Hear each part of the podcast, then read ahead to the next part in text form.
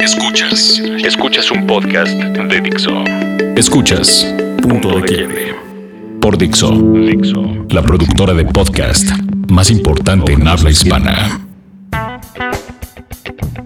Bienvenidos sean a este punto de quiebre. Una vez más está aquí el mismísimo, el único, el inigualable Chavarroc. Carnales, ¿cómo estamos? Buenas. Está ahí, nos acompaña Milton Barbosa Hola, hola a todos. y Lord John Novoy. Hola. Ah, Pues no vino.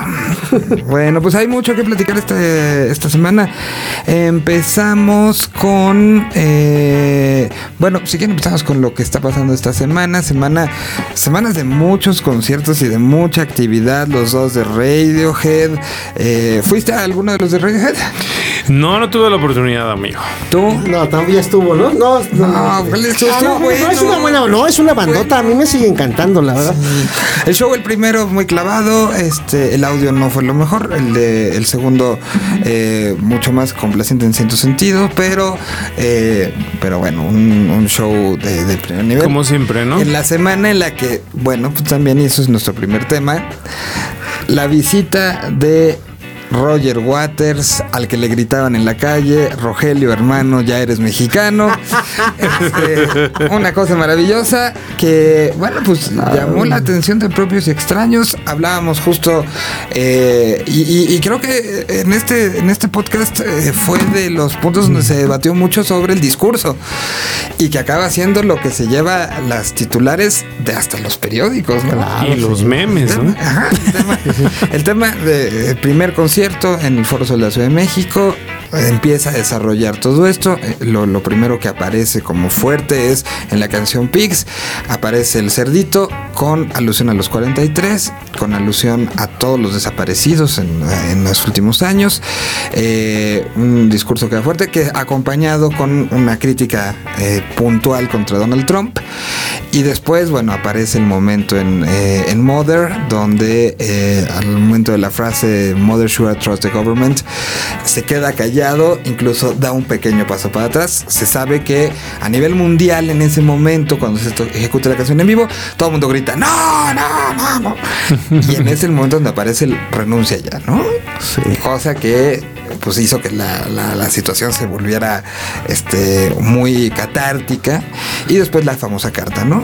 Situación que repite el eh, segundo concierto y en el concierto en el Zócalo. El segundo es lo que pasó con el puerquito, porque ya me enteré de esa, que mucha gente preguntaba que ¿Por si por lo de los 43 o algunos... No, lo que pasó es que alguien de la producción pateó al puerco, literal, en la primera fecha, se ponchó y no se pudo arreglar. Se intentó hacer un remiendo, es que no lo llevaron a una buena vulcanizadora. Ah, pues no lo pues sí, claro. Lo sacan en el zócalo y a la mitad se empieza a desinflar otra vez y por eso cae. No fue que alguien en el zócalo lo ponchara, Ponchado. sino que ya venía, ya venía este heridón el puerquito, ¿no?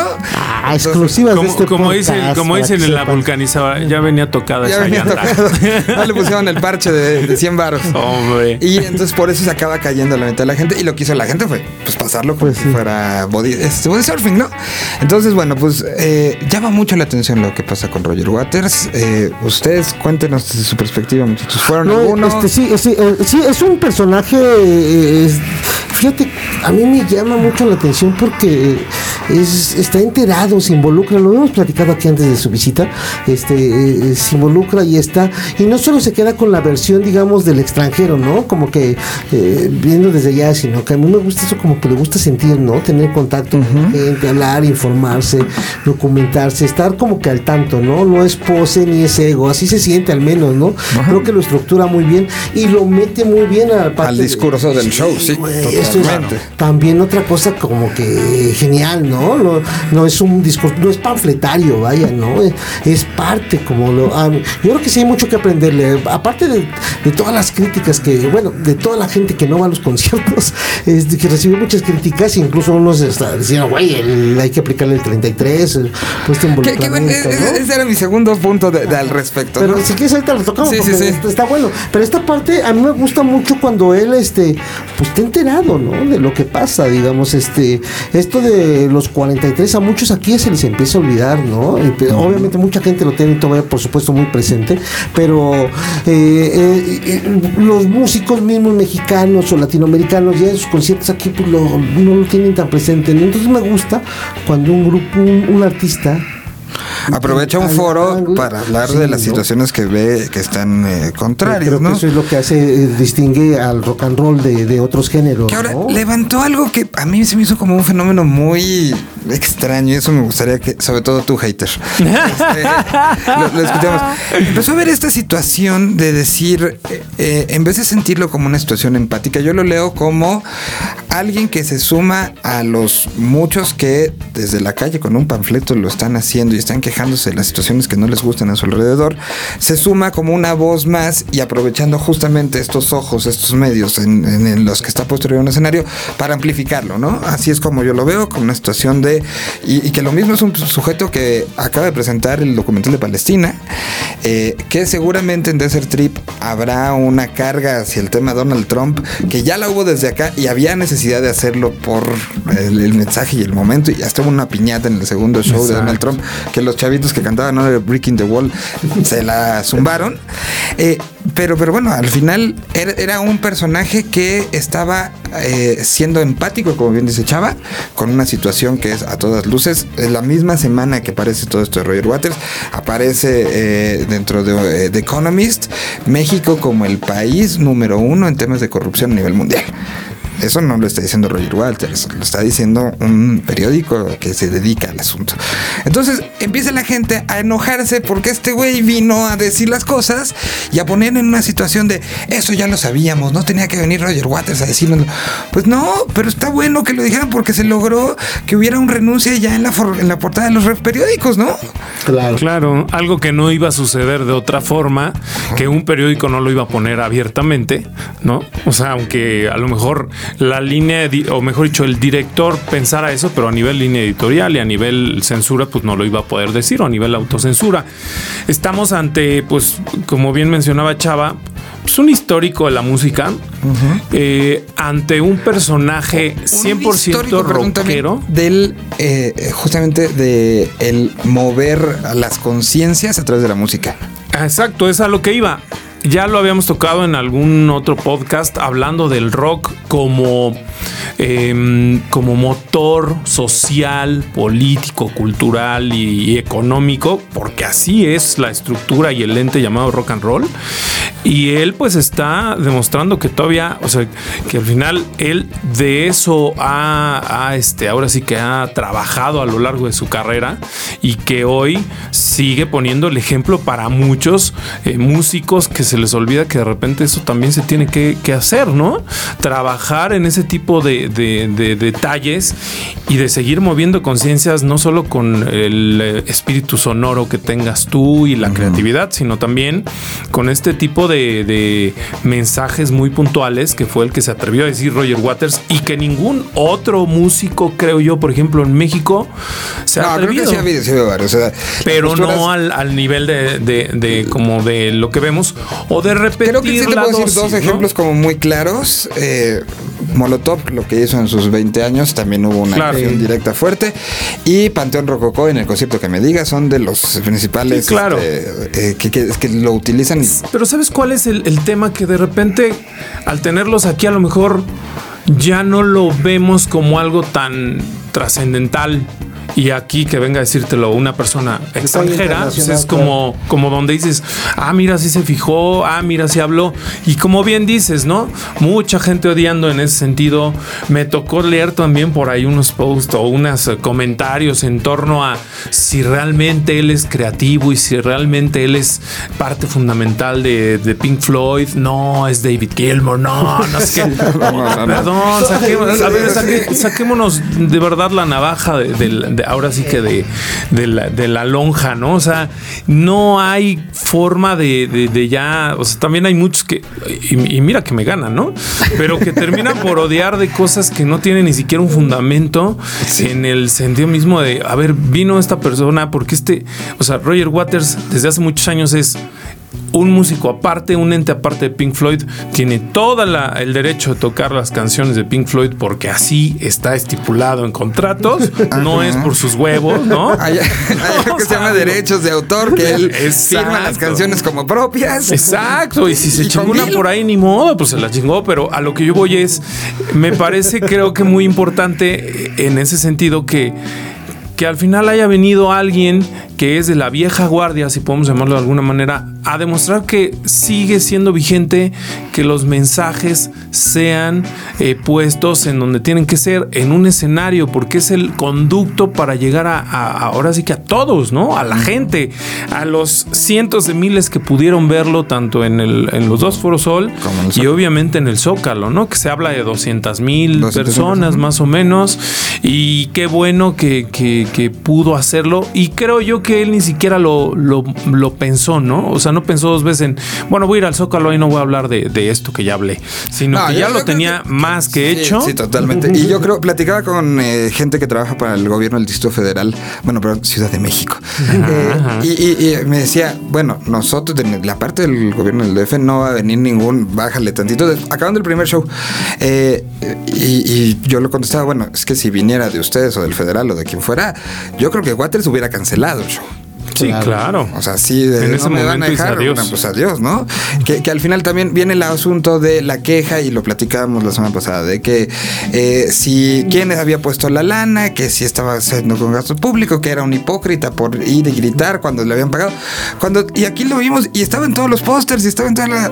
Quien pagó principalmente el fee fue ATT. Claro.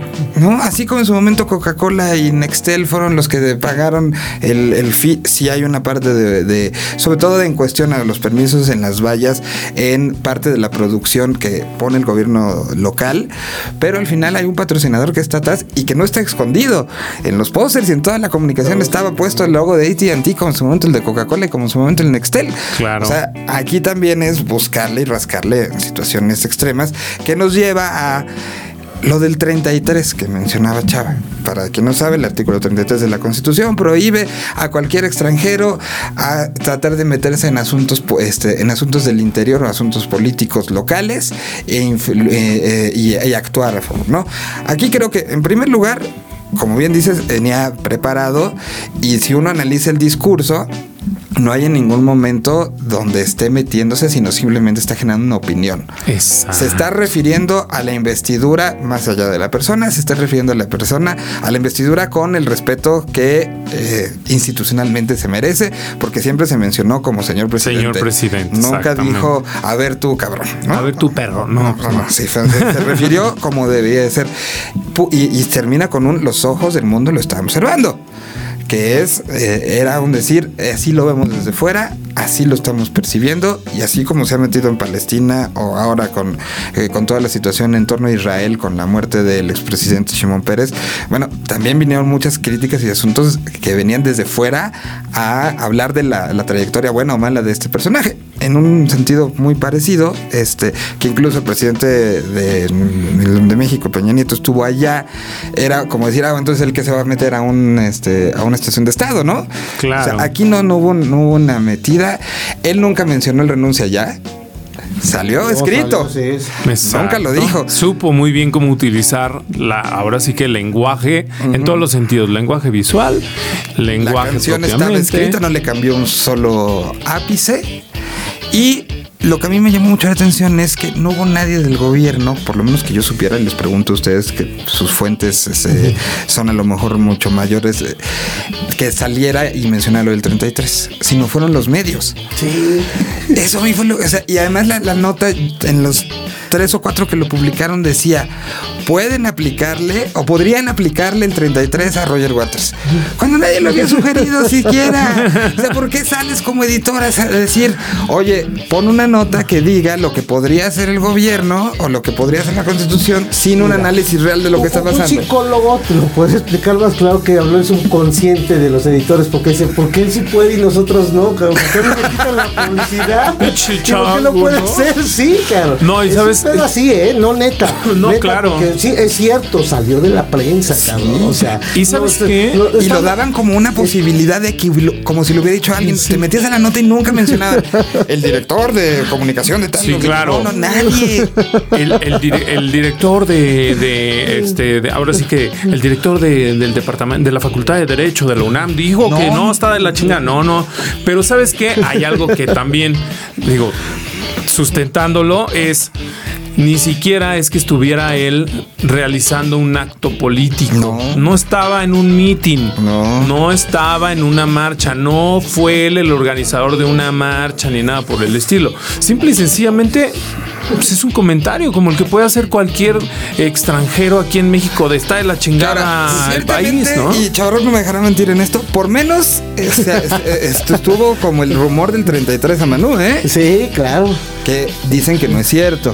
O sea, dicen que no hay oficial, pero Manú no ha regresado. O sea, Yo creo que todavía tiene ahí unos castigos, ¿no? A lo Pues, mejor quién sabe. y en una de esas digo, el no Roger ya en- persona no grata en. Pues sí, a lo mejor no nos hemos enterado y le llegó al- tal vez un, un papel, un eh, no sé cómo se le llame, si memo citatorio, no, bueno, no citatorio, pero un memorándum o algo de señor, usted ya no puede volver a entrar al país en ¿Pero tú tanto crees que tiempo". no lo hubiera publicado? Conociéndolo, o sea, Sí. ¿qué tenía que perder? Bueno, sí, ¿Qué eso tenía sí. que perder? O sea, sacó un video a través de las redes sociales de este de, de su propio Radio Guates donde está, se ve la Ciudad de México de fondo, habla de la Ciudad de México, habla de los conciertos, habla de todo. Creo que ahí hubiera sido un gran momento para, o imagínate, o sea, si Bueno, le sí, llega eso todavía antes más del arma. Zócalo, exacto. Saca su carta y después dice, ah, por cierto, y me mandaron esto, señor Radio Guates, usted ya no es bienvenido. Ajá. Se arma la, la- la grande, ¿no? Yo creo que también ahí en ese sentido, pues el gobierno hizo lo que tenía que haber hecho, que fue mutis, no hablar al respecto. Eh, inteligentemente, porque pues digo, ¿para qué te metes también en, en contradicciones después de todo lo que has hecho en pocos, en pocas semanas? El caso Trump. O sea, si alguien no debió haber tocado solo mexicano fue Trump, ¿no? De entrada. Y que viniera Roger Waters y nada más aventar un discurso, pues tampoco es que vaya a dañar tu em- investidura presidencial después de todo lo que Porque hace. además se cuidó muy bien, se cuidó muy bien. Pero Exacto. bueno, pues eso es este, un poco el resumen. Lo del Zócalo espectacular. Sí, qué bueno. O sea, sí se convierte en, eh, por lo menos yo creo que en uno de los momentos que se quedarán en la historia de la Ciudad de México. Bueno, Yo me atrevería a decir que tal vez es el mejor por encima del de Paul McCartney por todo lo, que significó. significó y todo lo que estamos platicando que, que traía detrás, ¿no? al, al final le puse un posteo a lo mejor un poco romántico en las redes sociales cuando se, se formó el prisma eh, al final en, en Eclipse. Pues era un poco también la representación de este momento que estamos viviendo de eh, tan álgido con la situación, por ejemplo, de esta, lo, lo- lo de los matrimonios igualitarios, de este aventarnos unos contra otros. Era un momento donde estaban todos los colores reunidos en torno a la música, donde se había hablado de lo que no nos parece y donde un discurso musical que si quieres podía tener mucho tiempo, pero sonaba tan actual las canciones que se tocaron desde eh, Welcome to the Machine, Another Breaking the Wall, hasta lo que sucedió con Pix y todas las eh, situaciones alrededor, que eh, creo que es con lo que nos tenemos que quedar. No con que viniera alguien externo, sino con que se sumó y estamos dando esa, esa, esa referencia hacia afuera de que necesitamos hacer un cambio. Y es un cambio que puede salir de todos los que le dimos un like, eh, pero que no se quede en el like, sino se quede en hacer lo que nos toca hacer bien para ir hacia adelante, ¿no? Claro, sí, muy bien dicho, sí, así que así debiera ser. Digo, y ap- aparte me gustó mucho del Zócalo, ahora que estamos recordando también lo de Paul McCartney, yo lo vi muy pasional ahora, porque yo lo creo que la gente sí se identificó con estos discursos de los otros dos días. Fue el arma de venta, llamémosle así, Sí, para para que fueras al Zócalo. Si quiero escucharlo, güey, ¿no? y, y quiero, quiero, o sea, estar como en armonía esas 50, bueno, estamos hablando de ahorita que dicen 200 mil personas, estar en el mismo canal pensando lo mismo y ahí, ¿no? Frente a donde se toman las decisiones, ¿no? Claro, También, sí, ¿no? Ahí a un lado del palacio. No, tuvo todos los significados. O sea, desde el centro se mandara el mensaje hacia Trump, desde unas cuadras de la Secretaría de Educación Pública, en el momento que estamos viviendo también acá, todo lo de Breaking the Wall. Y bueno, sí, Entonces por eso vinieron todas estas cosas de color tan agradables y ah, para algunos a lo mejor un poco escandalosas. Una pues muy agradable que es cuando después ponen hasta su casa de campaña la gente que viene de fuera, viene de provincias, se queden en, en las orillas del Zócalo para poder pasar. Y otros que pues ya sabes que solo en México se hacen portazos donde no hay puertas y donde es gratuito, ¿no? Pero, y, y, obviamente, pues este, digo, es, es parte de, del color, ¿no? Digo, no, este, obviamente era por su propia seguridad. Yo lo que no supe si ahora pusieron pantallas. Sobre 20 de noviembre había una o dos, me parece. Porque fue lo que vi. Sí, como porque que mucha sí, gente le tocó estar. Sí, porque hubo un momento donde se cerraron tanto por Madero como por 20 de noviembre. El Pero ya no entra más eh, Sí. por seguridad de los mismos que estaban adentro, ¿no? Sí, No, un claro. alto, pero sí deberían ponerse una pantalla ahí en Bellas Artes, ¿no? En el, o en la Alameda o algo así. aquí en Y la- hubo live streaming, ¿no? Sí. ¿no? Pero no fue café oficial. O sea, los dos que había fueron eh, uno de la cámara que está puesta en el Gran Hotel de la Ciudad de México, donde se Ajá. solo todo el tiempo. Pero se ven vibraba todas y había otra que esa, quién sabe dónde salió porque eh, eh, eso, eso también sería digno de una investigación periodística. Ajá. Pero estaba de frente y que hay de frente el edificio del ayuntamiento. O sea, alguien dio permiso Sí, para hacer el Ah, streaming. sí. para Sí, hacer el streaming de- y que además no era una cámara, eran tres. Sí. Una cámara que tenía eh, paneo completo del escenario, otro como de ladito y otro que hacía un close-up hacia lo que pasaba en el escenario directamente y que podías ver muy bien las- la interacción entre Roger, que no tenía buen audio porque era el audio literal lo que estaba agarrando. Sí, de- era del audio en vivo, no de pero, consola. pero se aventó el el show, la, la interrumpieron un rato y luego regresó y, y- Debió ser comunicación social del gobierno de la Ciudad de México, porque esas áreas las ocupan ellos y luego allá nos trepan a los fotógrafos y ahí- para hacer tomas y de ahí ahí. Roger te podría haber demandado, ¿eh? Sí, ¿verdad? Sí, porque fue un streaming sin autorización de. Bueno, uno, uno a uno, no pasa nada. Bueno, ya les platicaremos la semana que entra qué pasa eh, ahora con la postura y cómo cambia el show en esta- detallitos. Si le mete mucho a Trump, tocando en California, en un eh, festival que seguramente será. Quiero pensar por la- la- las tendencias de lo que se habla en un 80% redneck. O sea, sí va a ser este. Va a ser muy blanco el complicado para él, ¿eh? yo creo. Yo, yo quiero creer y tengo la esperanza, ya les contaremos la semana que entra, que sí va a haber una reacción positiva hacia este, hacia estos este, momentos contra Trump. A ver cómo se pone.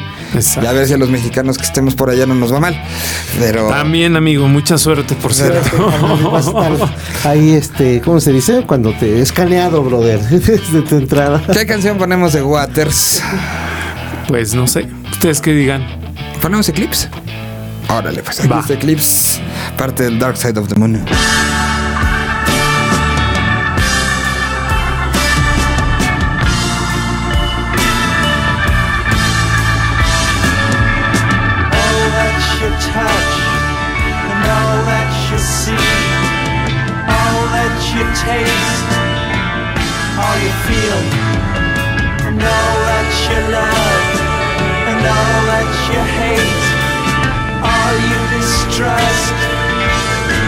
You save, and all that you give, and all that you deal, and all that you buy, big borrow or steal, and all you create, and all you destroy, and all that you do, and all that you say,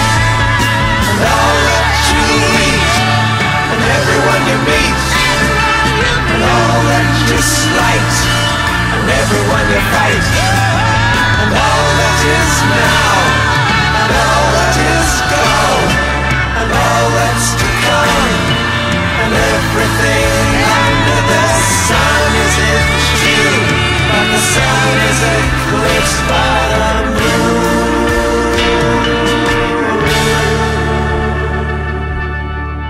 Bueno, ahí estuvo Roger Waters, eh, la canción Eclipse, parte del Dark Side of the Moon. De hecho, con lo que cierra el Dark Side of the Moon. Bueno, eh, justo en la semana previa, la semana pasada no pudimos estar aquí presentes. eh, pues llega uno de esos puntos de algo que sí me gustaría como comentar para cerrar este, este podcast.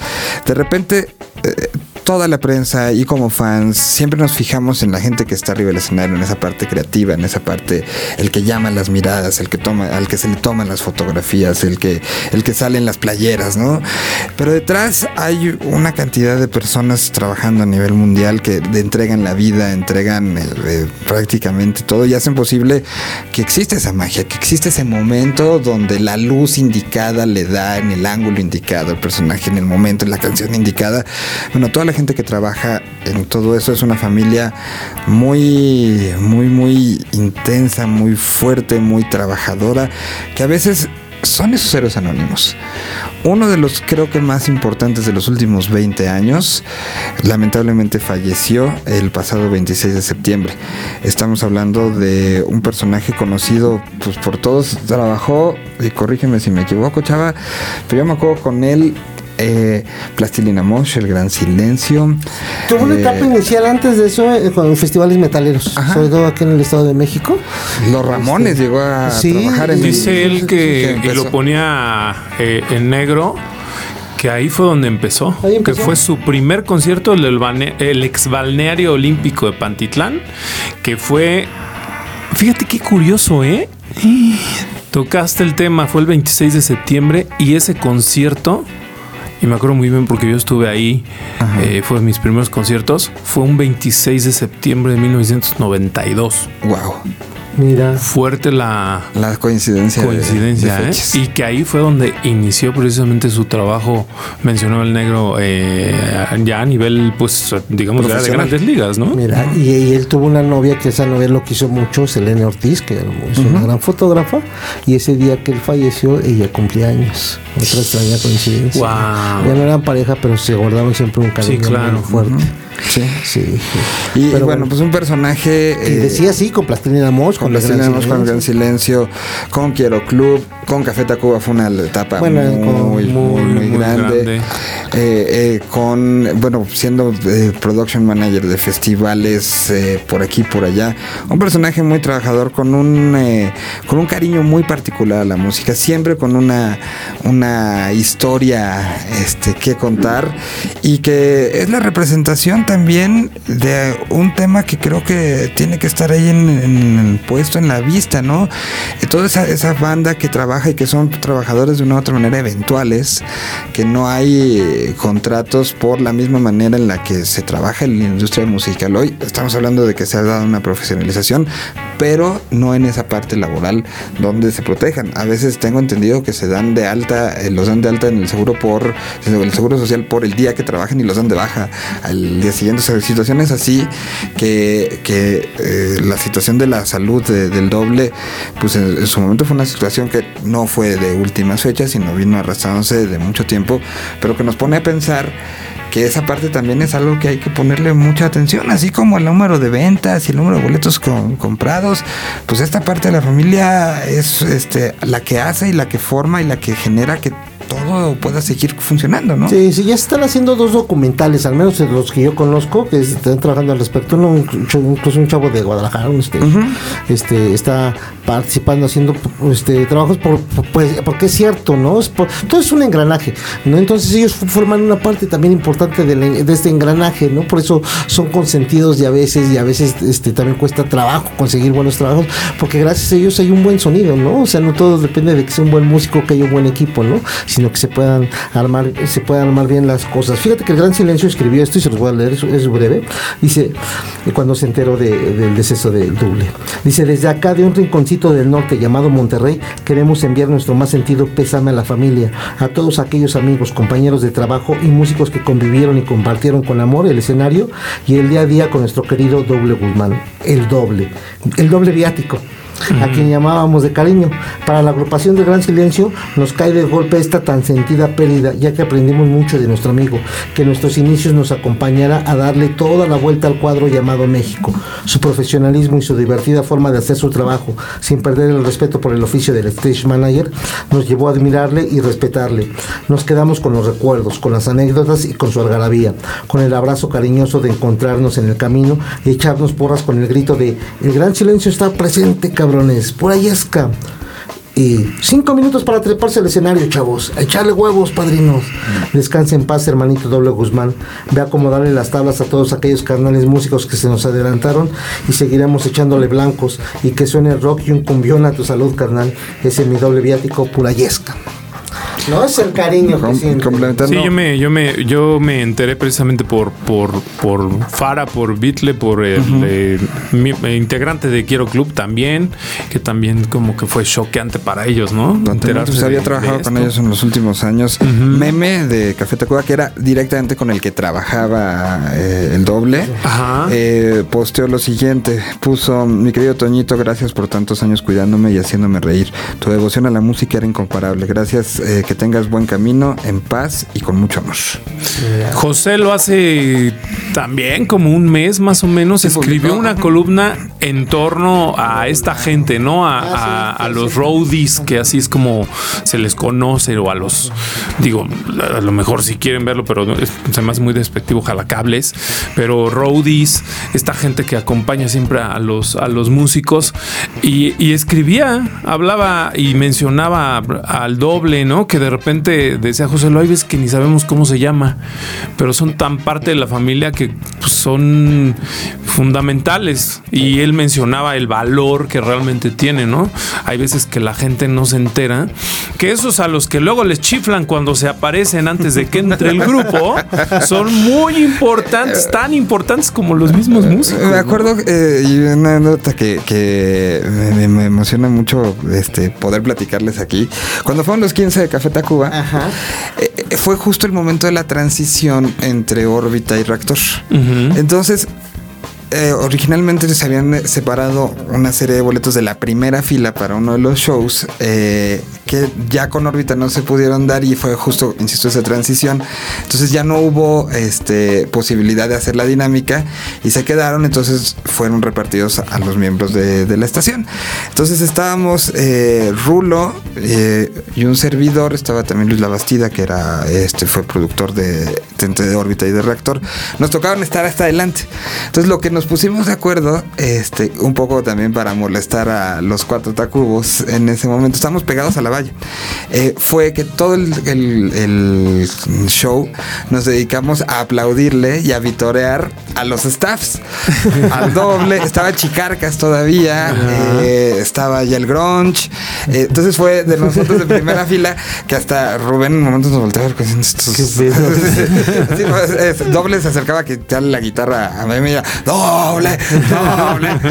Y, y que, que además ese día ellos habían aparecido todos, no sé si te acordarás, Chava, o tú, Milton, de que salieron todos vestidos de negro, pero con la famosa Sí. este, playera de, de, fra- de frac, Ajá. que era por los 15 de, de Tacuba. Y, y, este doble se acordaba mucho de esto, de, de que había sido el día que la primer fila la lo había vitoreado más que a la propia banda que estaba tocando en el escenario. ¿no? Y ese tipo de cosas que pasaban con ellos y que... Y, y digo, la última vez que tuve oportunidad de verlo fue pues en un evento de Filter, en el Rock and Blood, que estaba ahí, eh, pues ahora sí que haciendo su, su gran labor, su gran Dirigiendo trabajo, el escenario. dirigiendo el escenario con todas las bandas que estuvieron. Entonces, ese mismo fue el último día que, que aprovechando la invitación de, de Filter para estar ser parte de este streaming, pues tuve oportunidad de platicar ampliamente con él ese día. Y, y- y bueno, pues eh, de las últimas cosas que platicamos era justamente la posibilidad de hacer un show para ayudarle Exacto. con eh, los gastos que estaba implicando la enfermedad.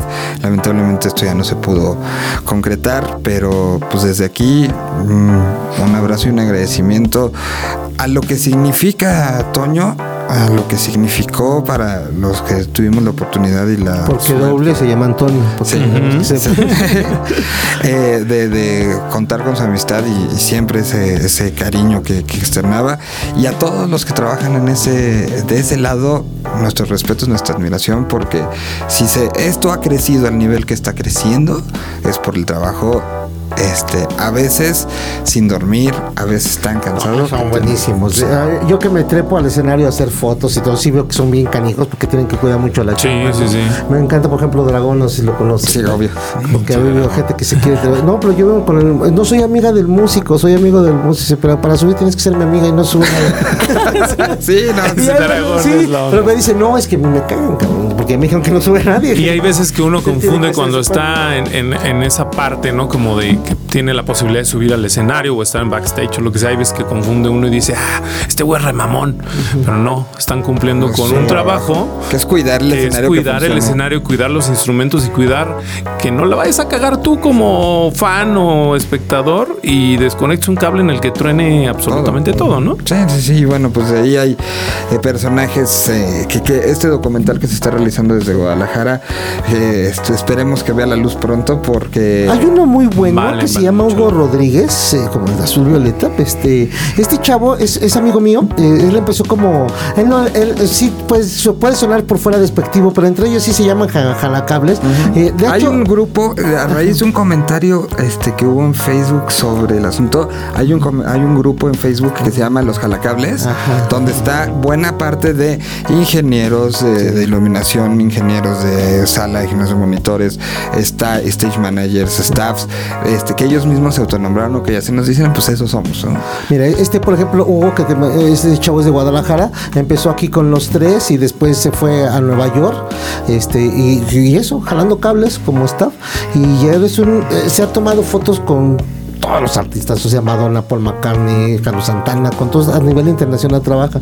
En su vez, su face es muy atractivo porque tiene fotos de todos los países, con todos los artistas y con todos, este, habla y él, bueno, presume obviamente, ¿no? Dice, güey, pues esa toda madre Madonna es muy, muy cuate, me han alivianado. Ahora él, él está muy enfermo, manda un saludo de su vista, está pa- aparentemente este, perdiendo la vista, la está intentando recuperar, tiene problemas con su retina. Pues también es que es por eso toqué este tema ahorita de Hugo, porque también pasa con doble. Este trabajo también demanda mucho esfuerzo físico y, y va en riesgo muchas veces la salud, ¿no?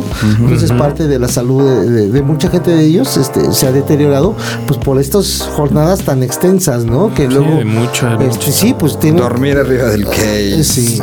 los dos horas que puede. Luego son tres días y están durmiendo tres horas, ¿no? Prácticamente, ¿no? En lo que se monta el escenario, o sea, es el concierto y en el desmontaje. Por eso desde aquí un abrazo y reconocimiento Todos. a todos, exactamente. Y abrazo.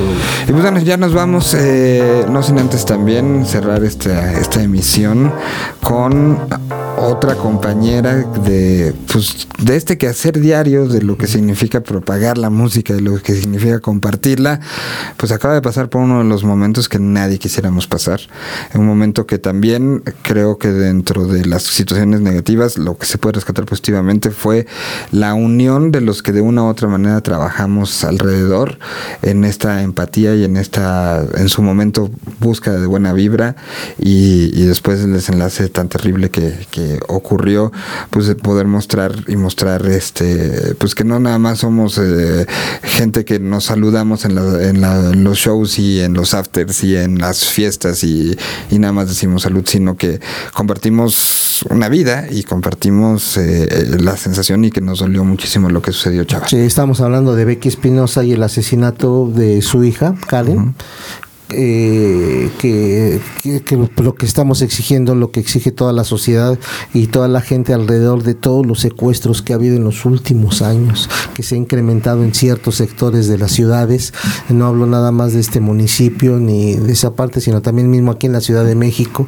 Yo también como padre de familia siento ya temor de dejar que mi hija vaya a ciertos lugares sola, ¿no? O sea, claro. sí se han incrementado los feminicidios, entonces creo que nos sumamos mm, este, a esta exigencia de a las autoridades de que se encuentre por supuesto a los verdaderos culpables y de que se paren ya los feminicidios, ¿no? Que ya sí haya un, un trabajo decidido en torno a esto por tranquilidad de todos, ¿no? Finalmente todos estamos trabajando, pagando nuestros impuestos, todos estamos exigiendo también este que las autoridades hagan su trabajo, ¿qué es eso, no? Nada más este, no, estar coludidos con, con quienes no deben, ¿no? Sino con, con la gente que somos nosotros, con el pueblo, ¿no? Ellos están para gobernar, ¿no? para eso los elegimos y no para que estén chingándonos.